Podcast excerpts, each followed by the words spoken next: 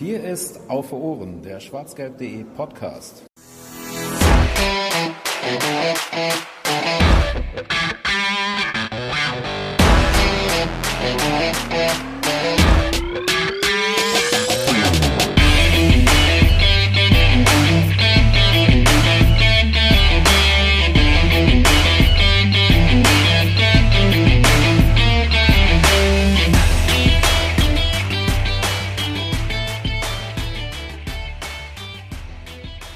Hallo und herzlich willkommen zur 60. Ausgabe von Auf den Punkt. Und ähm, ja, ihr hört richtig, meine Stimme. Eigentlich hatte ich angekündigt, erst in der 100. Auf Ohren wieder teilzunehmen. Aber ähm, wir haben ja uns die kleine Tradition angeeignet, Neuzugänge in einzelnen Ausgaben zu besprechen. Und ähm, das machen wir natürlich auch mit einem neuen Trainer. Und das konnte ich mir nicht entgehen lassen. Ähm, ja, auf den Punkt Nummer 60. Wir sprechen heute über Marco Rose und dafür bin ich natürlich nicht alleine. Es wäre ziemlich langweilig, wenn ich Selbstgespräche führen würde, ähm, sondern habe einerseits ähm, für uns intern Unterstützung. Hallo Clemens. Guten Abend, hallo zusammen. Und äh, wir haben uns natürlich auch extern Unterstützung geholt. Äh, jemand, der Marco Rose in den letzten zwei Jahren relativ häufig beobachten durfte und musste, beruflicher Natur. Und zwar äh, Yannick Sorgatz von der Rheinischen Post, der die letzten beiden Jahre und auch davor natürlich schon Borussia Mönchengladbach begleitet hat. Hallo Yannick. Hi, danke für die Einladung. Ja, sehr gerne. Wir beide hatten ja schon mal im Rasenfunk vor ungefähr fünf Jahren das Vergnügen, wie wir gerade festgestellt haben. Und ähm, so, so schließen sich dann Kreise. Man trifft sich immer zweimal im Leben. Ja, ich weiß gar nicht, wo Marco Rose damals war. Ich glaube, da war er noch in, in Leipzig. Bei Lok, genau. Bei Lok.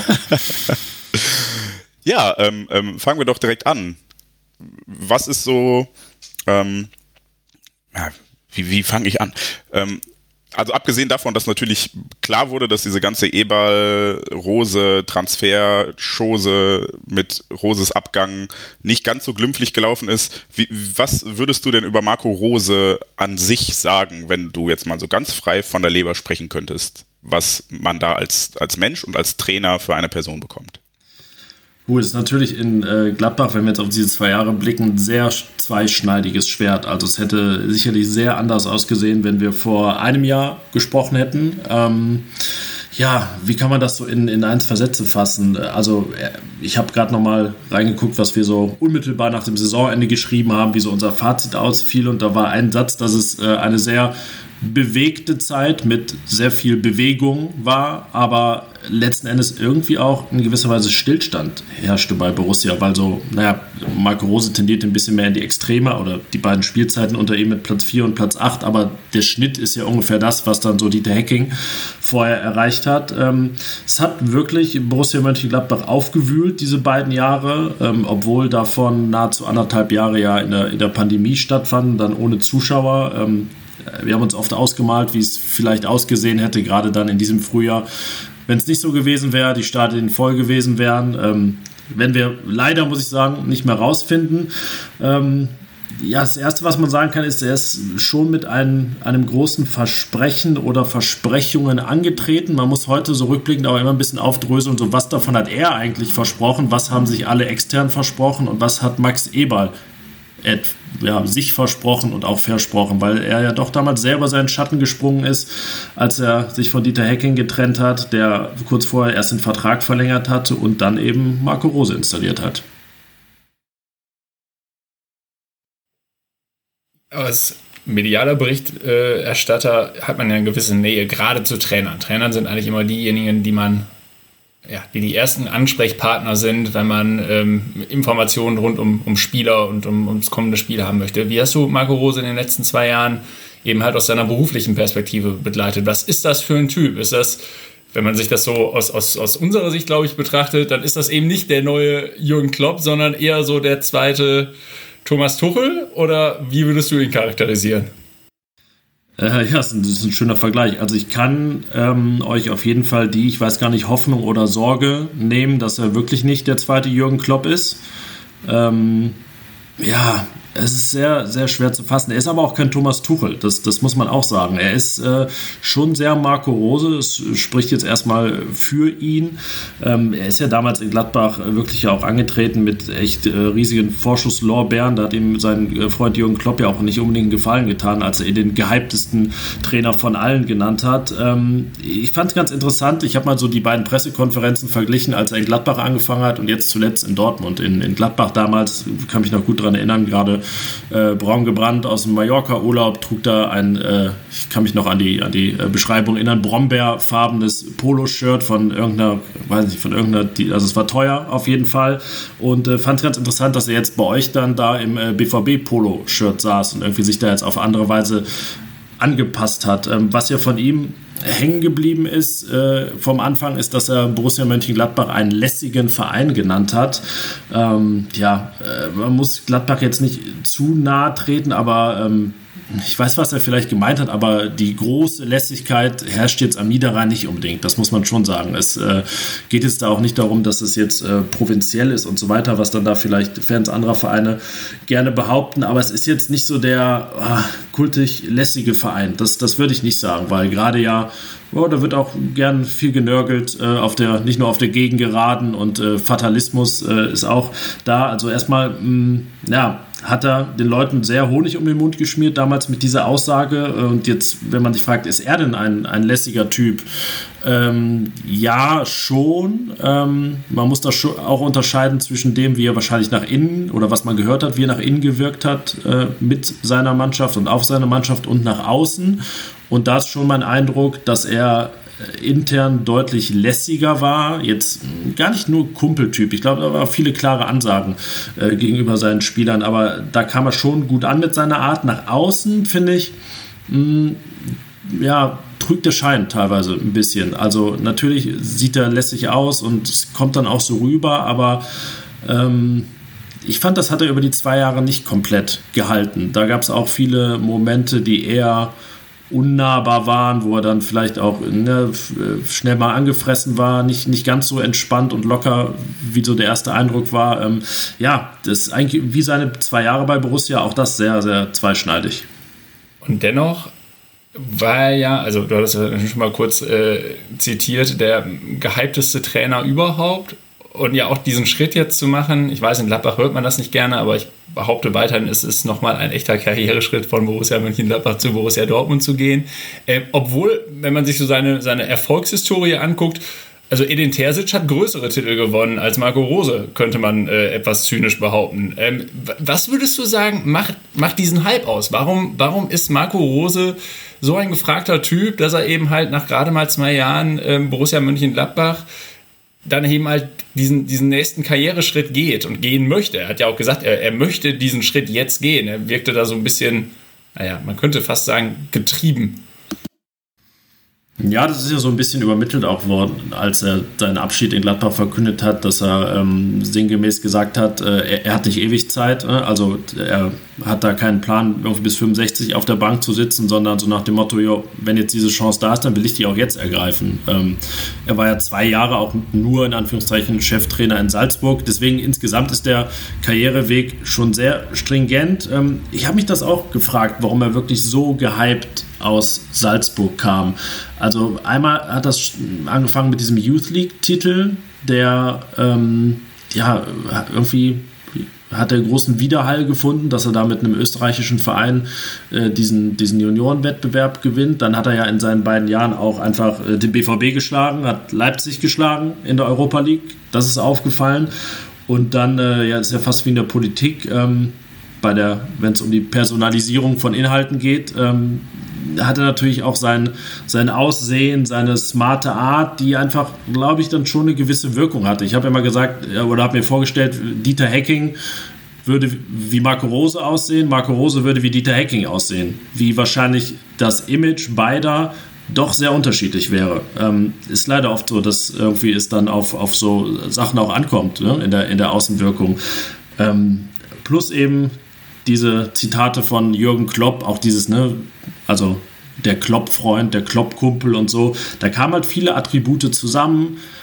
auch, dass man ihn ja in Österreich jetzt gar nicht so genau beobachten konnte, ähm, auch wenn es ein Nachbarland von Deutschland ist und deutschsprachiger Raum. Er war deswegen ja sicherlich nicht so fundiert greifbar und ja, so kam er halt mit sehr vielen Attributen, finde ich, die dann doch diesen Hype genährt haben.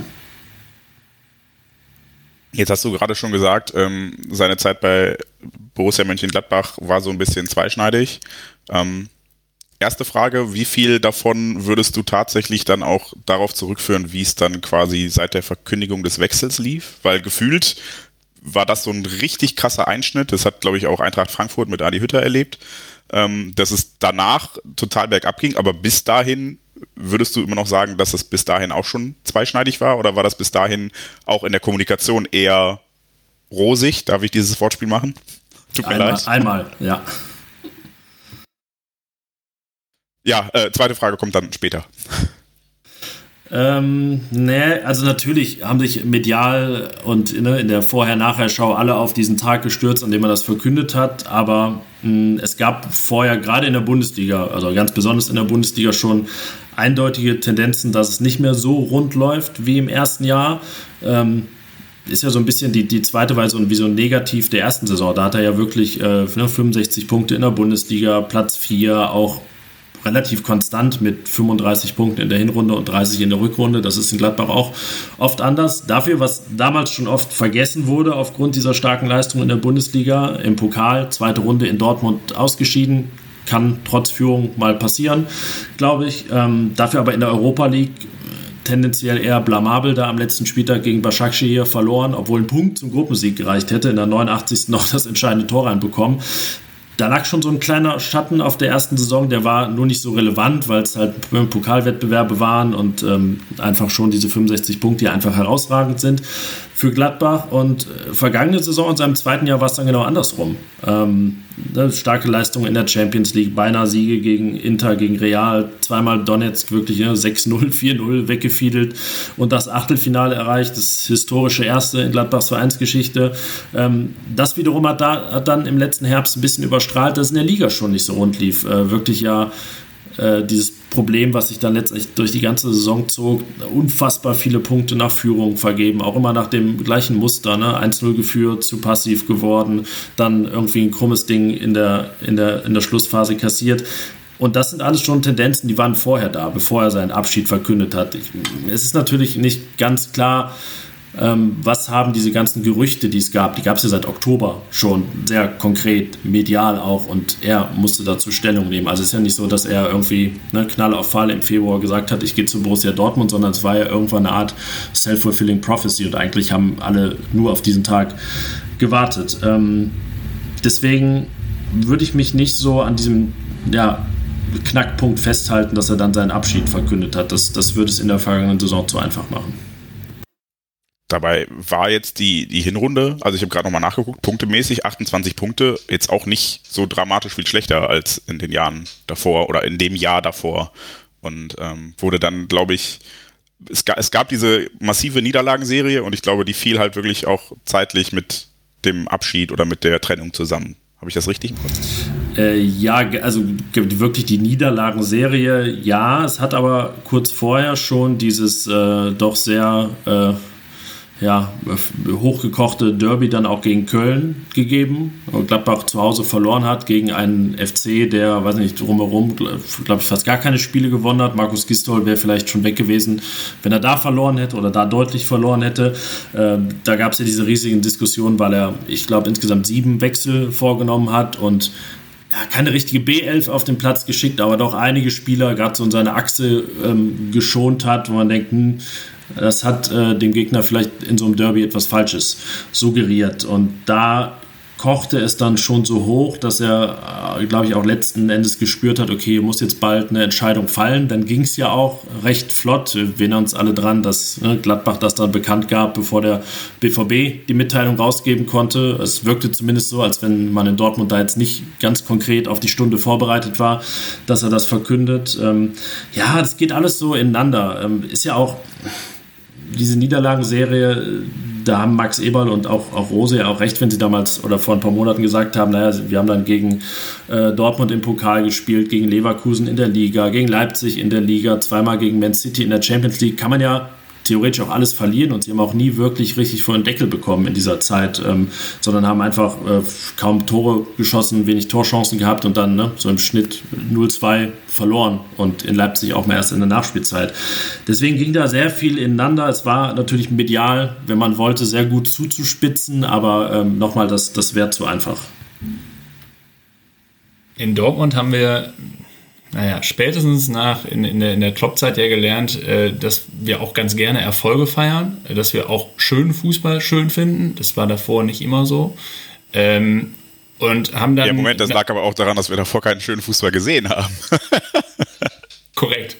Ähm, und sind aber halt seitdem ja durchaus äh, auch zunehmend verwöhnter geworden. Ähm, was erwartet uns fußballerisch unter, unter Marco Rose? Ähm, wenn man sich anguckt, wie er so systematisch auftritt, ist das häufig ein 4-2-3-1. Er halt, gilt ja aber auch gerade in seinem Trainerstab als extrem taktisch versiert. Wie hast du, wie hast du Rose äh, ja, halt als Trainer, als, als Taktikfuchs erlebt?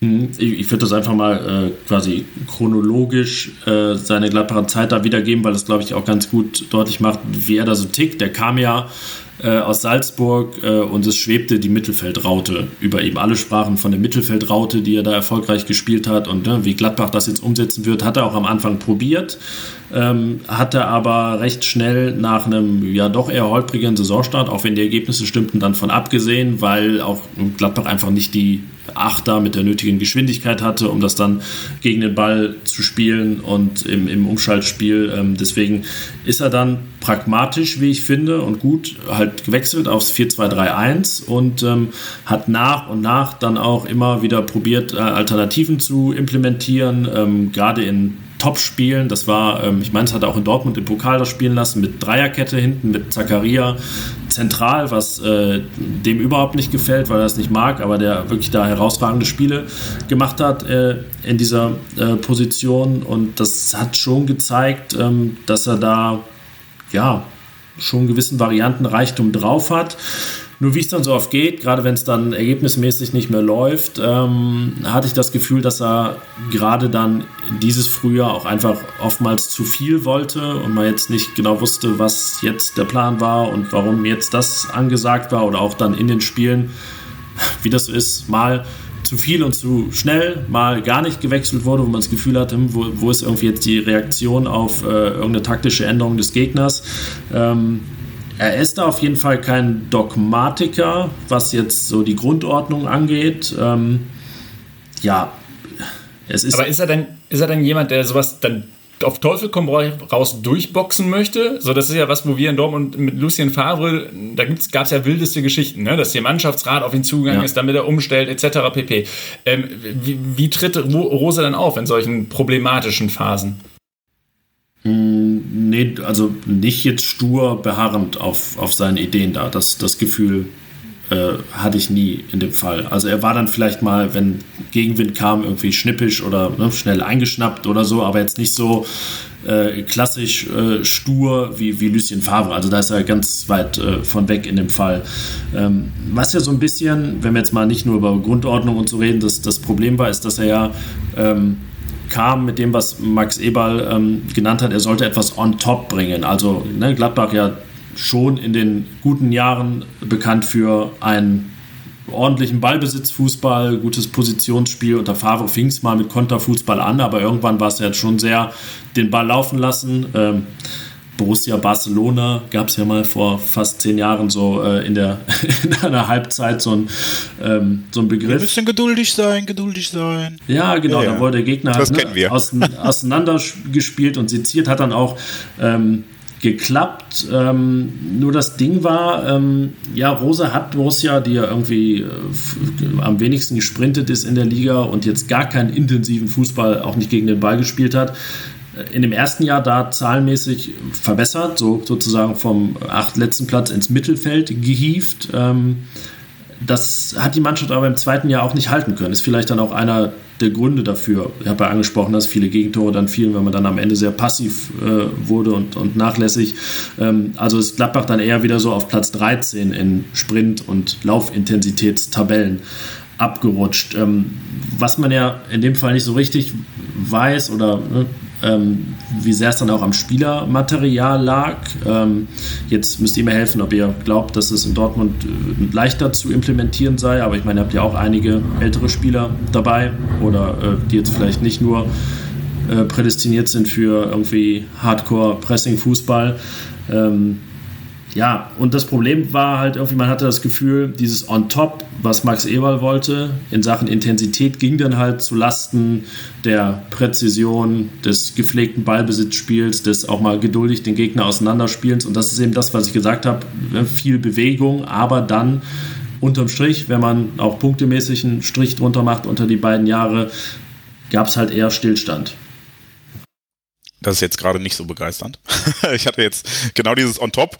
Ähm, es ist so ein bisschen ähm, bei uns BVB-Fans der Gedanke, der dazu kommt, wenn man sagt, warum, also es gibt ja diese, diese andauernde Diskussion, die auch immer noch nicht vorbei ist, was mich persönlich ein bisschen nervt, ähm, dass man doch Edin Terzic hätte behalten können in der Rolle des Cheftrainers und warum man dann jetzt Marco Rose holt. Und ein Argument war immer die Aussage, dass Marco Rose taktisch wahrscheinlich noch einen Ticken weiter ist und ähm, Edin Terzic zwar diesen Pokal gewonnen hat, aber das vielleicht auch eher ein ähm, eher, eher auf Basis des Teambuildings funktioniert hat, als auf Basis seiner taktischen Finesse. Und dass Edin Terzic es geschafft hat, was Lucien Favre so ein bisschen raustrainiert hatte, eben diese Intensität, ne, weil alles immer sehr geduldig und sehr, ähm, äh, ja, auf Ballbesitz und Lücken finden und dann zuschlagen.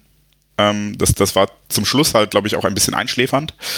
Ähm, da gibt's ganz schöne Zitate oder ganz schöne Theorien zur, zur Favre Anfangszeit, als die Mannschaft wie entfesselt gespielt hat und alle irgendwie so den Eindruck hatten, ähm, ja, die sind so gut drauf. Da war der BVB, das war, als der BVB mal mit keine Ahnung wie viel Punkten erster, äh, wie viel Punkten Vorsprung erster war und dann doch noch Meister wurde. Da hatte man tatsächlich so ein bisschen das Gefühl, dass das erste Halbjahr quasi nicht so gespielt wurde, wie Favre es wollte und dann im zweiten Halbjahr griff erst Favres Version des Fußballs und dadurch ging so ein bisschen die Leichtigkeit verloren, weil dann wurde es wieder ruhiger und vorher waren sie sehr entfesselt und das waren so ein bisschen die Fesseln, die Terzic gelöst hat und ähm, ja, ja. Äh, worauf ich hinaus wollte, ähm, was glaubst du denn, was, was er taktisch mitbringt, außer wenn wir jetzt halt von Systemen sprechen und nicht, wofür er steht? Du sagtest gerade Intensität auf Kosten der Präzision? Gibt es sonst noch irgendwelche Sachen, die für ihn typisch sind? Äh, Flügelspiel oder ja, Pressing hattest du schon gesagt. Äh, ja, ein so, so ein Keyword, weil man, weil man die Strafraumbesetzung, die eben sehr wichtig war und ähm, wenn es dann gut lief, hat man auch gemerkt, dass das Nachrücken und so weiter da auch echt, echt gut klappe, da, klappte. Da gab es echt so Paradetore. Ich kann mich in der Champions League gegen Donetsk dann erinnern, wo es dann wirklich ne, äh, flacher Ball von außen von Stevie Liner, dann sind wirklich äh, vier Leute so lehrbuchmäßig positioniert, ne? erster Pfosten, zweiter Pfosten, Elfmeterpunkt und so weiter. Ähm, das war immer so ein Ding. Ähm, ne, wo du das, das gerade aufgezählt hast, kam bei mir so die Frage auf, oder äh, dass ich jetzt gespannt bin, was das allein in Dortmund macht, dass er halt noch besseres Spielermaterial zur Verfügung hat. Also was kann letzten Endes ein Marco Rose mit einem Erling Haaland machen, so oder welche, welchen Einfluss hat Marco Rose auf einen Spieler wie Moda Hut, der ja doch sehr schwankend dann unter verschiedenen Trainern ist. Ähm, da bin ich auch einfach sehr gespannt und hätte ich jetzt auch noch nicht die, die finale Antwort. Ähm, weil es in Gladbach ähm, schon so war, dass die Spieler, die ohnehin sehr talentiert sind, viel Potenzial haben, dann unter ihm auch echt stark performt haben. Wenn ich an Zakaria denke vor seiner Verletzung, an Florian Neuhaus, an Markus Thuram, wo man dann immer überlegt, hm, werden die jetzt unter jedem Trainer so durch die Decke gegangen, weil sie es halt drauf haben per se?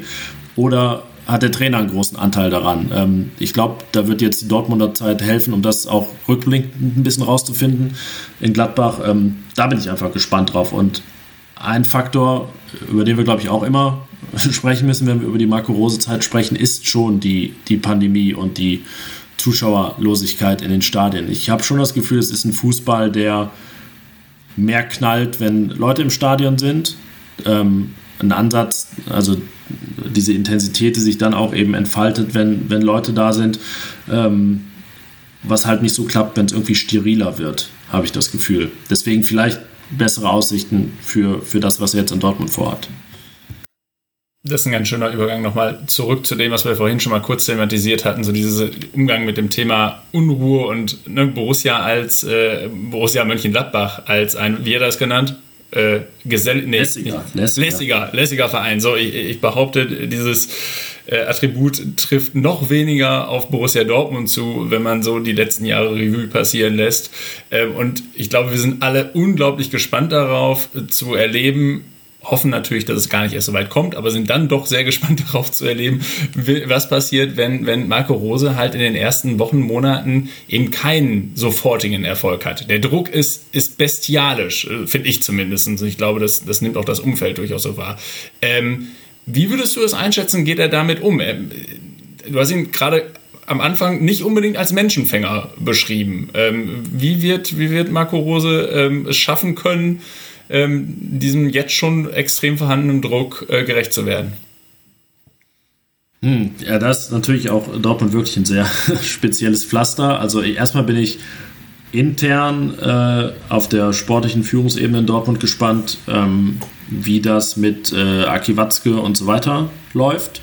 Weil er natürlich in Max Eberl auch jetzt, nach, nachdem ne, der Wind ihm so richtig ins Gesicht blies, einen hatte, der so gar nicht von ihm abgelassen hat in der Öffentlichkeit, der ihn ja bis ins, keine Ahnung, Verderben beinahe gestützt hat. Da bin ich sehr gespannt, wie das in Dortmund läuft. Ähm, weil, das ist mein Eindruck, jetzt Aki Watzke wahrscheinlich schon so ein bisschen hofft oder korrigiert mich, dass das jetzt endlich mal der, der Klopp 2 oder irgendwie einer ist, der zumindest anknüpft an diese Zeit. Und da sehe ich Rose mh, hm, vielleicht in, also in die Mannschaft wirkend in der Lage, ähm, da in seine Fußstapfen zu treten mit, mit seiner Ansprache den Spielern gegenüber. Aber ich glaube, es könnte in der Außendarstellung, ja, das Ding ist, es ist jetzt nicht alles enttäuschend und irgendwie so ein totaler Reinfall, aber halt nicht so ganz das halten, was sich viele davon versprechen. Weil gerade auch wenn man so seine Pressekonferenzen nimmt, so dieses, ne, dieses Wort smart, was, was immer mit ihm verbunden wird, das kann man sich schon anhören, aber es ist jetzt auch von in Sachen Tiefe, Eloquenz, ne, seinen rhetorischen Fähigkeiten jetzt ähm, nicht so, dass man ihm an den Lippen hängt.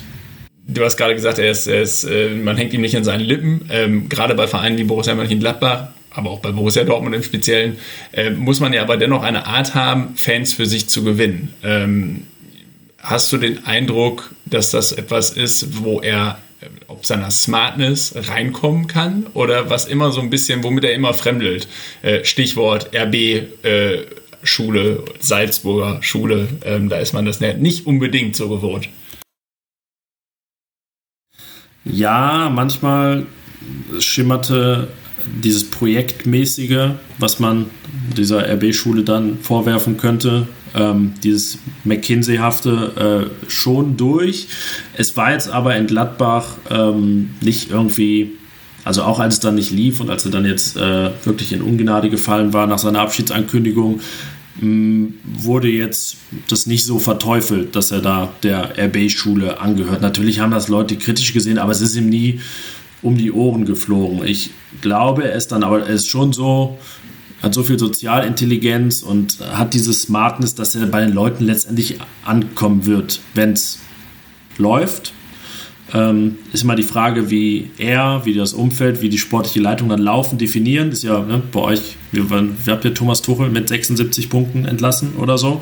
Ähm, ja, und wenn das am Ende nicht reicht, kann ja auch sein, dass es ja, oder korrigiere mich, wie viel waren es? Wir haben glaube, Tuchel auf jeden Tuchel Fall zu Recht entlassen, egal wie viele Punkte er geholt ja. hat. Da ging es, glaube ich, nicht um sportliche Dinge an der Stelle. Nein, nein, nein, nein, nein aber genau, das, das will ich eben sagen. Also es kann am Ende auch, ne, also es kann auf andere Arten dann auch nicht reichen, wenn's, äh, obwohl die, die Punkte stimmen. Aber die Voraussetzungen sind menschlich jetzt schon deutlich besser, das muss man schon sagen, als bei Thomas Tuchel und Lucien Favre. Ähm, ich, also ne, Edin Terzic habt ihr angesprochen. Ich glaube, da weiß ja jetzt auch keiner, wie nachhaltig das gewesen wäre. Und natürlich ist da viel Romantik bei und ähm, ist dann vergessen worden, dass der Start irgendwie auch holprig war und ähm, er jetzt ja auch keinen Schnitt von, weiß nicht, 2,3 Punkten hatte, mit dem man jetzt die Bayern irgendwie über 34 Spieltage gefährden kann. Da, da wird natürlich dann auch letztendlich viel verklärt. Also grundsätzlich sind diese Voraussetzungen da für Marco Rose, um in Dortmund anzukommen, sowohl menschlich als auch sportlich. Aber ähm, ja, es haben jetzt schon sehr viele probiert in den, wie viel? Sechs Jahren, seit Jürgen Klopp weg ist. Ähm, deswegen, also ein Selbstläufer wird es jedenfalls nicht. Jetzt hattest du eben schon äh, gesagt, dass er in die Mannschaft hineinwirkt und auf, auf gewisse Spieler positive Effekte hat. Ähm, das wäre jetzt die zweite Frage, die ich eben stellen wollte, als es nochmal um dieses ähm, Auseinanderbrechen, nenne ich es jetzt mal, von Borussia Mönchengladbach im letzten Jahr ging. Ähm, wie ist er denn so im Teambuilding? Also äh, du sprachst ja schon von intensiven Fußball, Pressing-Fußball. Schafft das dann auch wirklich aus vielen Einzelkönnern eine Mannschaft zu machen und hängen die dann auch so an seinen Lippen, wie es die Journalisten vielleicht nicht tun und glauben ihm was, was man ja in Mönchengladbach dann oft irgendwie so hörte, dass er da wortbrüchig geworden ist gegenüber den Spielern, die sich lange an den Verein gebunden haben, weil sie mit ihm zusammen was aufbauen wollten? Hm, teils, teils. Ähm, das ist aber auch die Frage, ähm, also es war ja ähm, abgesehen vom Trainer auch ein sehr unruhiges Jahr in Gladbach. Wir denken da an diese Spuckattacke von so, sorry, äh, an diese Spuckattacke von Markus Thüram, an die Corona-Party von Brel Embolo. Das sind ja Sachen, die sonst in Gladbach in den vergangenen Jahren nie passiert sind. Und ähm, das hatte jetzt auch nicht viel mit dem Trainer zu tun.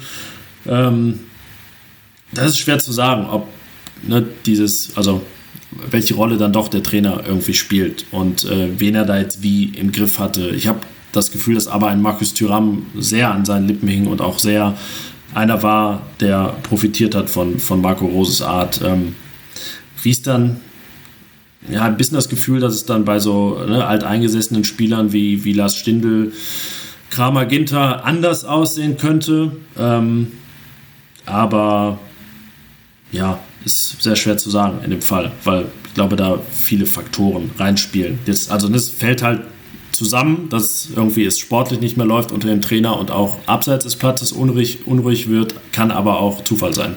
Dann wiederhole ich jetzt nochmal, weil ich das eben auch dumm formuliert habe, den ersten Teil meiner Frage. Wie ist er denn so als Teambuilder? Also ich habe in den letzten Jahren immer wieder gesagt, der Letzte, der es wirklich geschafft hat bei Borussia Dortmund, aus äh, Einzelpersonen, die vielleicht gar nicht mal so groß waren, in ihrer Leistung. Marcel Schmelzer, Kevin Großkreuz, die es ja dann in der Nationalmannschaft zum Beispiel nie zu viel gebracht haben, weil sie halt selbst nicht die Qualität hatten, aber in diesem System Borussia Dortmund herausragend waren. Ähm, wie ist er denn darin, aus den Spielern ähm, mehr als die Summe ihrer Teile zu formen?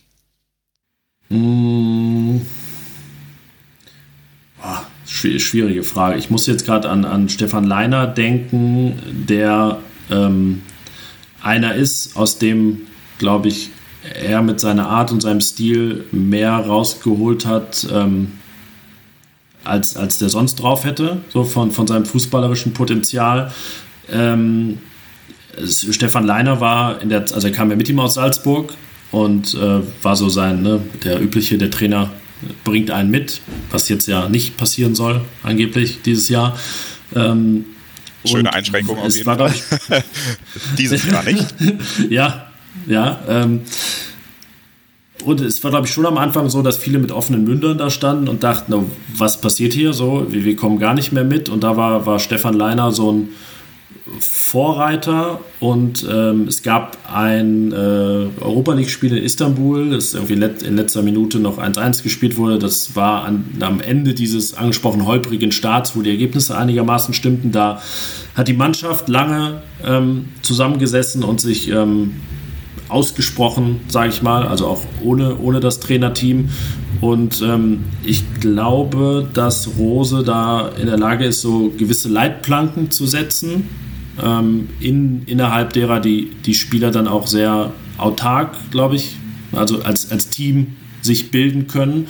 Ähm, du hast vorhin das Wort Menschenfänger gesagt, da muss ich jetzt auch mal irgendwie drüber nachdenken. Ähm, es ist nicht das richtige Wort und ich überlege die ganze Zeit, was das, was das richtige Wort ist für, für das, was er innerhalb so einer Mannschaft ist. Er schafft es, glaube ich, sehr gut, ähm, ein Kumpeltyp zu sein, ohne Kumpeltyp zu sein. So. Ähm, also trotzdem autoritär zu sein, ähm, aber halt irgendwie auch so die, die berühmte ne, Sprache der, der Spieler zu sprechen. Das, das würde ich sagen, so dieses, ja, wie ich es gerade gesagt habe, Kumpeltyp ohne Kumpeltyp zu sein. Das klingt, also mag jetzt komisch klingen, aber vielleicht wisst ihr, was ich meine. Ja, für mich klingt das so nach, er ist halt vor allen Dingen in erster Linie mal eine Führungskraft. Also er, er leitet und, und führt und hat aber dann darum herum vielleicht auch einfach ein funktionierendes Team ähm, was so für die Details, für das äh, super kumpelige äh, dann vielleicht oder eben halt ne, für, die, für die konkrete Weiterentwicklung einzelner Spieler, whatever, zuständig ist. Ähm, das wollte ich nutzen für die, für die Überleitung eben zum, zu diesem Funktionsteam um Marco Rose drumherum, über das ja tatsächlich verhältnismäßig viel gesprochen wurde äh, im, im Zusammenhang mit diesem Transfer. Ähm, welche Rolle hast du den Eindruck gewonnen in den zwei Jahren spielt denn dieses, dieses Co-Trainer-Team ähm, von äh, Marco Rose. Wir reden über René Maric und Alexander Zickler. Klaut er mir einfach meine Frage. Ja, genau. die war auch überraschend, jetzt, ne, dass die kommt. Ja. ähm, ja, die drei sind ja schon sehr ähm, symbiotisch, habe ich das Gefühl, für, für so ein Trainerteam. Also, ähm, ich weiß nicht, ob das jetzt, ob Fans von Bayern, Schalke, Leverkusen irgendwie alle wissen, wer Co-Trainer in Gladbach war und jetzt, jetzt in Dortmund ist. Aber gerade René Maric hat natürlich eine gewisse Online-Reichweite, so, ne, die wir uns alle mit, mit unseren Produkten auch äh, wünschen. Ähm, und ja, ist natürlich halt schon eine sehr moderne, coole Fußballgeschichte, dass da einer als äh, ne, Taktikblogger sich da hocharbeitet und jetzt ähm, Trainer äh, Co-Trainer der, der zweitbesten oder des zweitgrößten Vereins in, in Deutschland ist. Ähm, also wenn ich mal über, über ihn noch kurz, kurz äh, sprechen, das vertiefe, ähm, bei ihm hatte ich das Gefühl, dass ihm das schon am schwersten fiel, auch jetzt zu gehen und ähm, er da sehr mit dem Herzen dabei war in Gladbach, also sich da sehr mit identifiziert hat. Ähm, bei ähm, ihr könnt euch vielleicht an das Pokalspiel gegen, gegen euch erinnern, als er da mit, mit Erling Haaland äh, rum, rumgescherzt hat und irgendwie äh, ne, lachen, das ist ja ein heikles Thema jetzt gerade, äh, lachend gefilmt wurde und ihm das da um die Ohren geflogen ist, was schon sehr ja, unfair war damals, ähm, weil er wirklich einer ist, dem ich jetzt nicht abstreiten würde, dass er sich sehr, sehr mit der Sache identifiziert hat. Bei Alexander Zickler mh, hm, fand ich es immer kühler, weniger greifbar, etwas unnahbarer.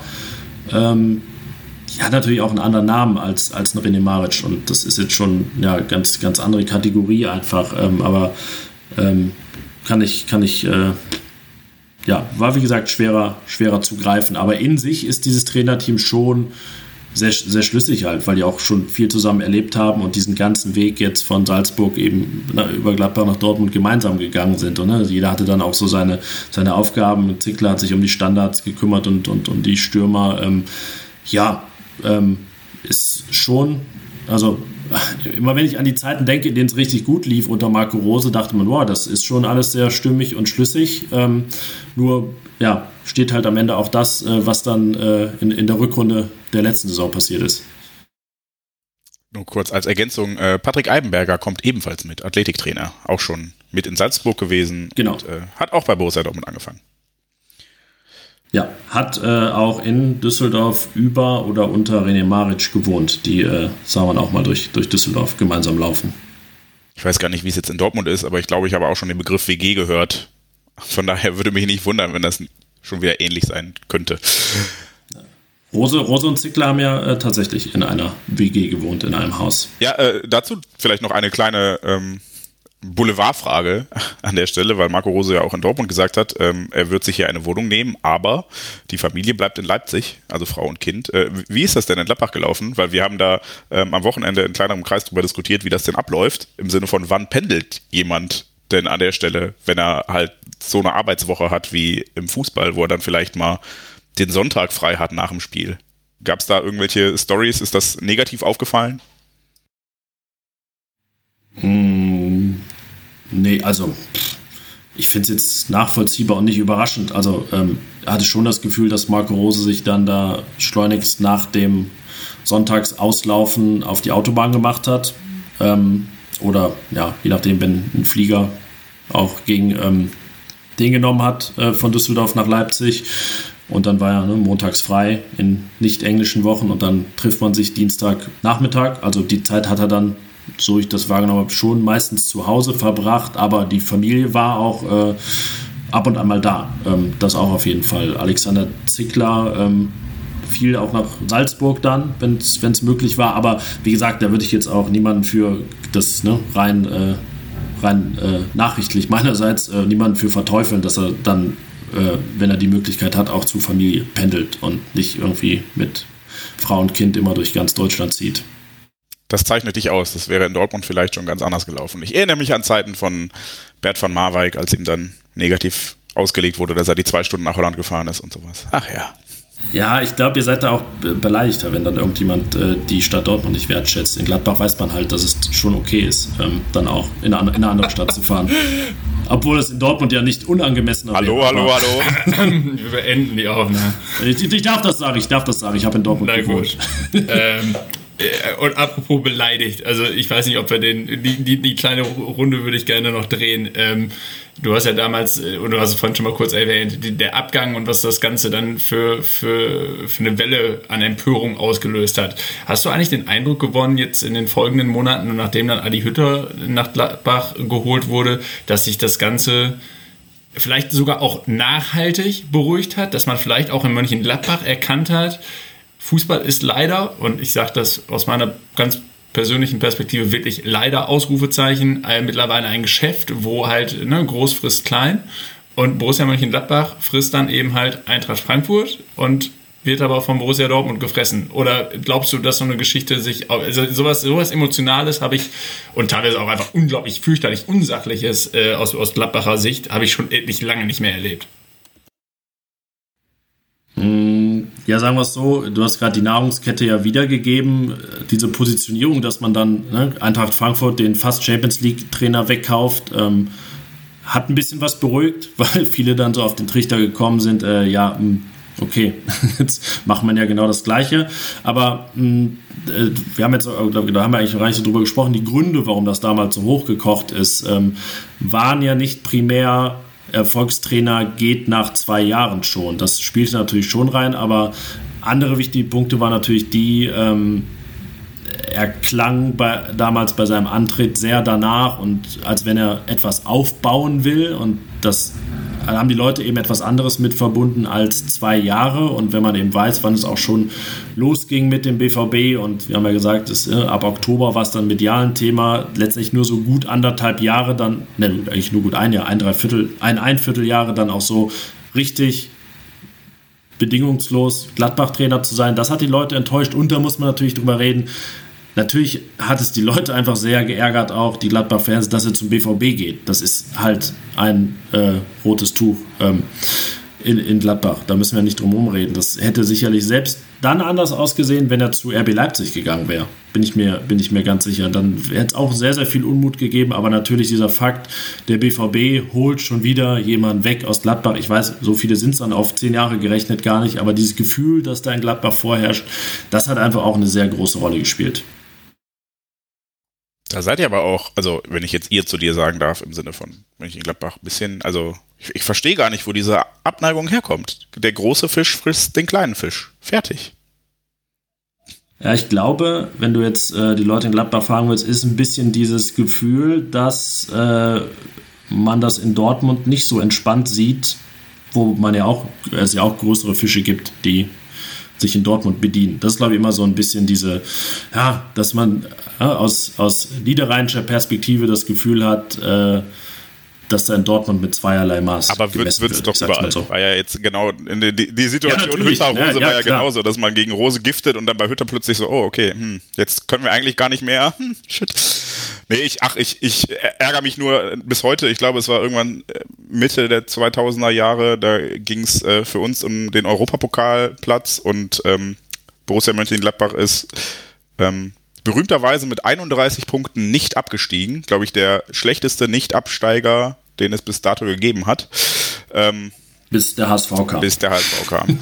ähm, und ähm, ja, im Stadion war die Freude der, der Gladbach-Fans am letzten Spieltag größer darüber, dass der BVB nicht nach Europa gefahren ist, als dass man selbst nicht abgestiegen ist. Und das hat mich damals total, also da dachte ich so, hey, ich verstehe es einfach nicht, woher das kam.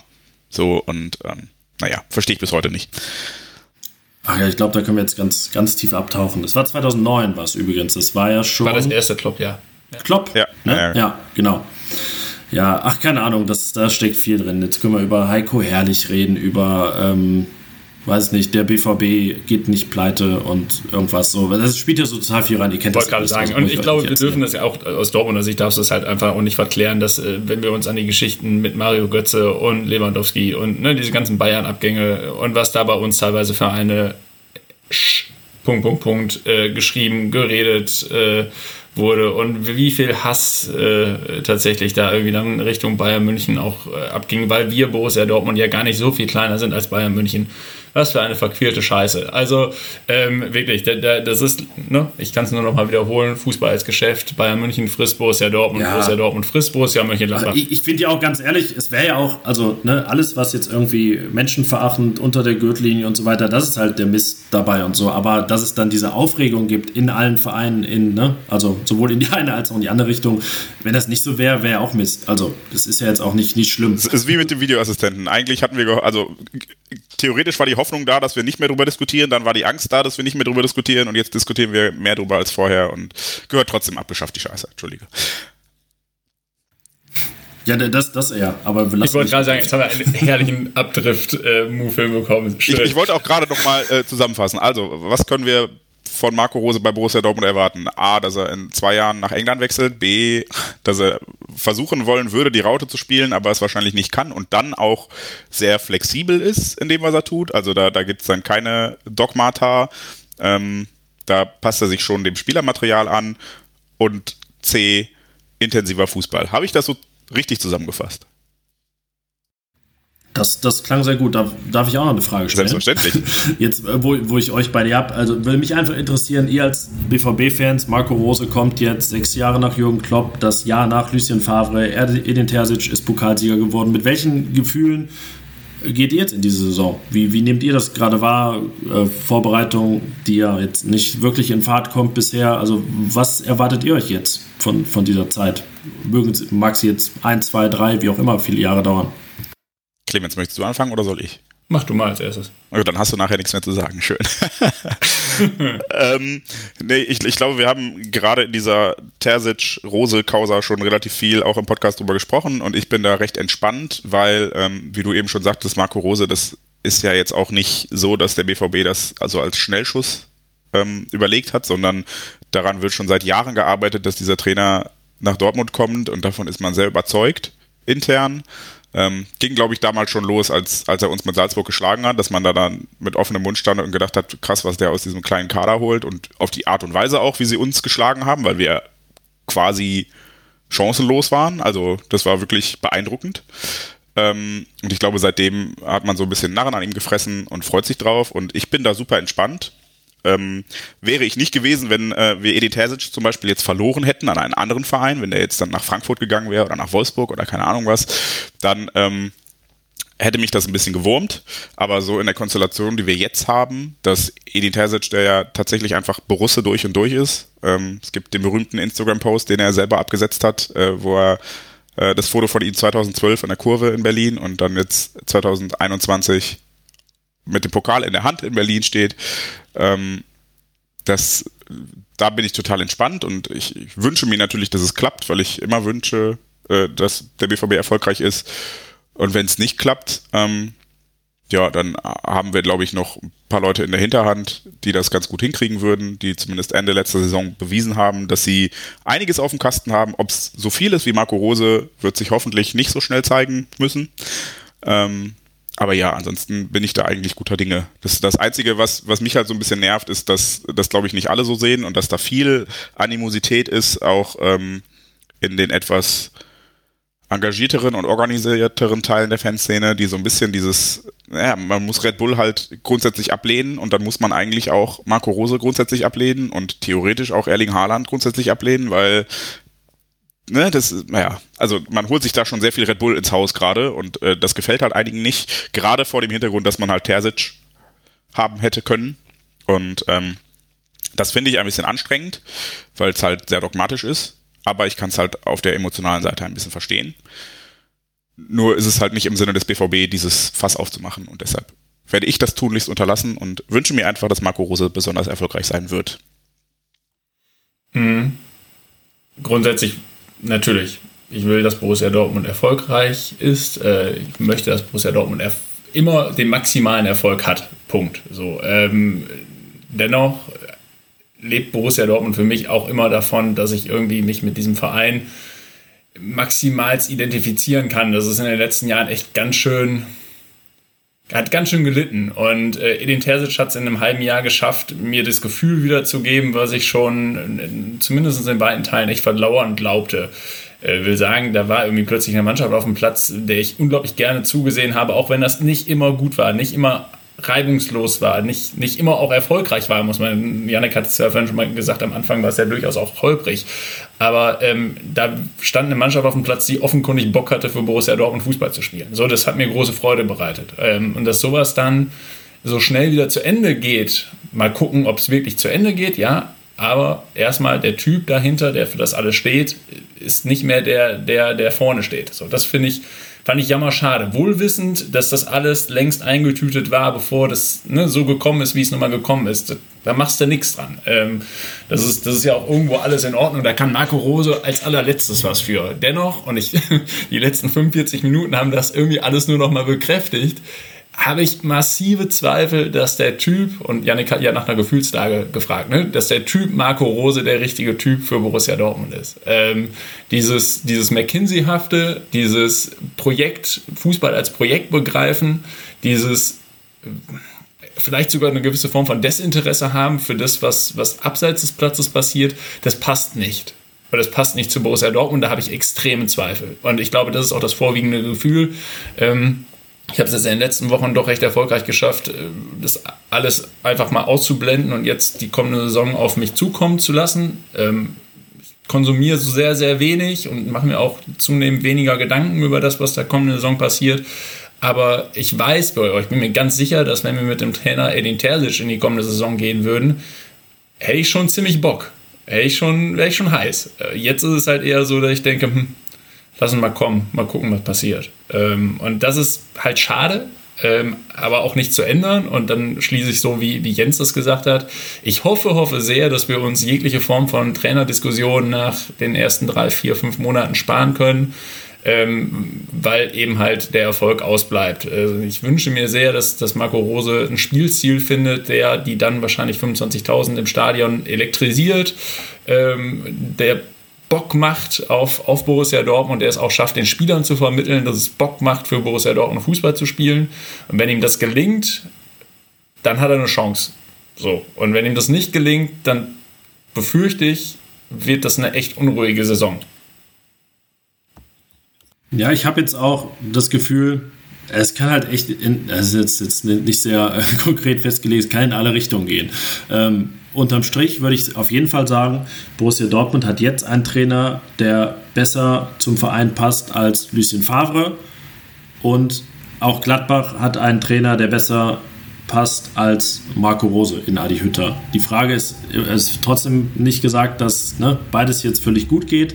Das ist aber für mich schon so eine, eine Quintessenz, die man jetzt darauf ziehen kann, äh, daraus ziehen kann. Ähm, und eins, was ich Marco Rose schon zugute halten muss, ist, ähm, jetzt nach zwei Jahren und äh, wie, wie, jetzt der Abgang stattgefunden hat, hat es sich ein bisschen angefühlt, als hätte er Borussia auch, äh, Borussia Mönchengladbach ein bisschen verführt, aber er hat halt schon so eine Denke reingebracht, die vorher nicht unbedingt da war, nämlich so ein, so ein größeres Denken.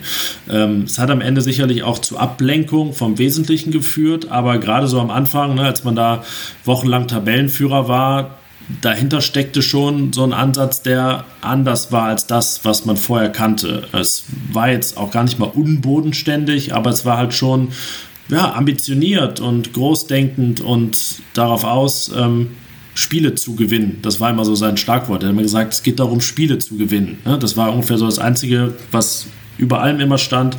Verdammt nochmal, Spiele zu gewinnen. Ähm, und da bin ich auch gespannt, was er, also wie er diese Haltung in Dortmund einbringen kann und, und welche Wirkung die dann entfaltet. Ob das vielleicht irgendetwas freisetzt. da, da schlagen wir ja fast schon wieder eine schöne Brücke zurück zu Jürgen Klopp, der damals auch immer gepredigt hat, dass es erstmal um das nächste Spiel geht und das wollen wir gewinnen. Und dann gucken wir weiter. Und er hat ja dann auch, ähm, war fast schon berühmt dafür, kleine Gegner groß zu reden, um die Mannschaft damit ähm, ja, aufzustacheln, dann auch da nicht müde zu werden gegen die Kleinen und sich auch Augsburg ernst zu nehmen, auch wenn es nicht immer so gut geklappt hat. Aber wisst ihr, das ist am Ende, Jens hat gerade wieder den Querverweis auf Klopp gemacht und ja, Klopp ist Gott über allem, toll, geil, mega, was ein Typ. Aber ich bin es langsam echt so, ich will das nicht mehr. Ich will nicht mehr hey, hey, hey. Referenzen auf Klopp machen. So, Janik hat angefangen, ich habe nur mitgemacht.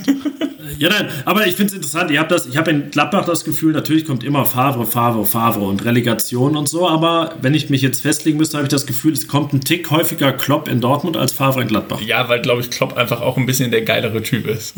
ein bisschen mehr der Menschenfänger ist. Ja, ihr habt das, ihr werdet das, ihr werdet das nicht verstehen. ich, ich, ach, ich habe berühmte ich weiß gar nicht, ob diese berühmt sind. Ich weiß nicht, ob die Podcast Jens schon erzählt haben. sehr beliebt, sehr, sehr verliebt in Lucien Favre. Ach, wir hatten zumindest eine, eine schöne Begegnung im Mannschaftshotel und ich fand ihn als Typ eigentlich ganz cool und ähm, habe da auch im Trainingslager mal mit Anne van Eickels drüber gesprochen, die auch sehr begeistert von ihm war eigentlich und das ein bisschen schade fand, wie der BVB das kommunikativ alles gehandelt hat. Von daher. Ja, er passt halt auch partout nicht zum BVB, das ist ja nun mal so. Ist ja auch, also, ne, es passt ja auch nicht jeder Trainer überall hin, ähm, aber ja, das ist ein bisschen schade für ihn. Da, da wäre ich mir zum Beispiel gar nicht so sicher, dass er nicht hier hinpasst. Ich glaube, man hat halt auch dafür gesorgt, dass er hier nicht hinpasst und ihm sehr unter Verschluss gehalten. Oder so. so. Und das hat man bei Tuchel schon gemacht, weil man ein bisschen Angst hatte, dass der wie Klopp zu mächtig wird quasi, weil ähm, ich glaube, bei, bei Klopp hatte man am Ende so ein bisschen das Problem, dass es mehr der FC Klopp war als Borussia Dortmund. Und das wollte man bei allen Trainern, die danach kamen, gar nicht äh, entstehen lassen. Und seitdem hält man sie alle unter Verschluss. Und das sorgt dann dafür, dass jemand wie Favre, der einfach eine großartige Persönlichkeit ist, vielleicht nicht so polternd und so offensiv, aber trotzdem ein toller Mensch, ähm, gar nicht die Chance kriegt, hier so anzukommen, wie er es tun könnte, weil er sich halt nach außen nicht präsentieren darf, wie er könnte, wenn er dürfte. Gab da ein sehr schönes Interview ähm, mit dem Kollegen Tittmar von Spox, wo man dann gemerkt hat, okay, Lucien Favre ist gar nicht so verschroben, wie einem das immer erzählt wird. Ja, egal, jetzt sind wir komplett abgeschweift. über, über den Klopp-Umweg nochmal fünf Minuten über Lucien Favre geredet. Janik, vielen Dank. Auf jeden Fall. Ähm, ich bin, bin sehr gespannt. Ich ähm, habe ein paar neue Erkenntnisse gewonnen und ähm, bin äh, tatsächlich Fanny sagt das gerne in solchen Runden. Wir haben zum Beispiel vor ein paar Jahren mal über Marius Wolf gesprochen und ähm, das mit, mit ähm, Marvin vom Eintracht-Podcast. Und äh, danach ist Fanny rausgegangen und gesagt, boah, jetzt habe ich richtig Bock drauf. Und wir haben alle gemerkt, also hat nicht so funktioniert, aber ähm, naja, ähm, das ist bei mir jetzt noch nicht ganz so. Ich bin immer noch ein bisschen skeptisch, aber zumindest ein bisschen schlauer. Und ich hoffe, das geht unseren Hörern da draußen genauso.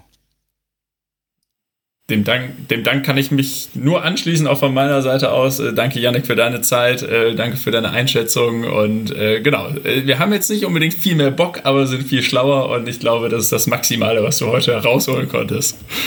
Du, das müsste, da war ich falsch gebrieft. Sorry.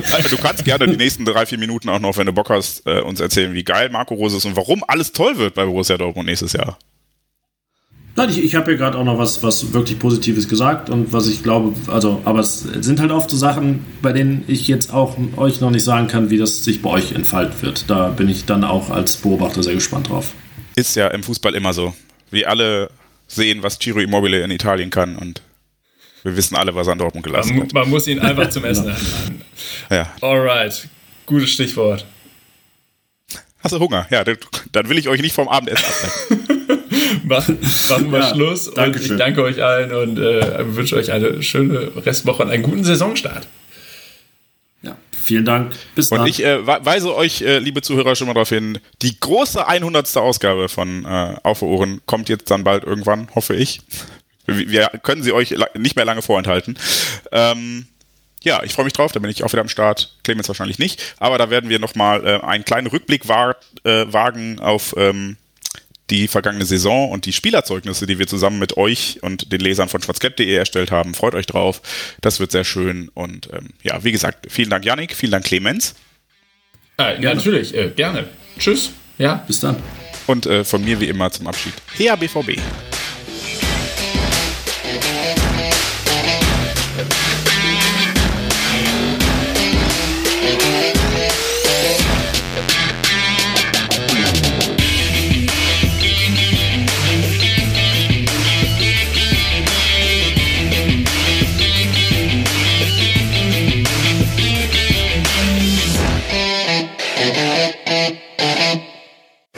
Zuhörerzahl, wie immer präsentiert von schwarzgelb.de, dem Fanzine über Borussia Dortmund. Auf Ohren bedankt sich bei 19.009 Zuhörern ausverkauft.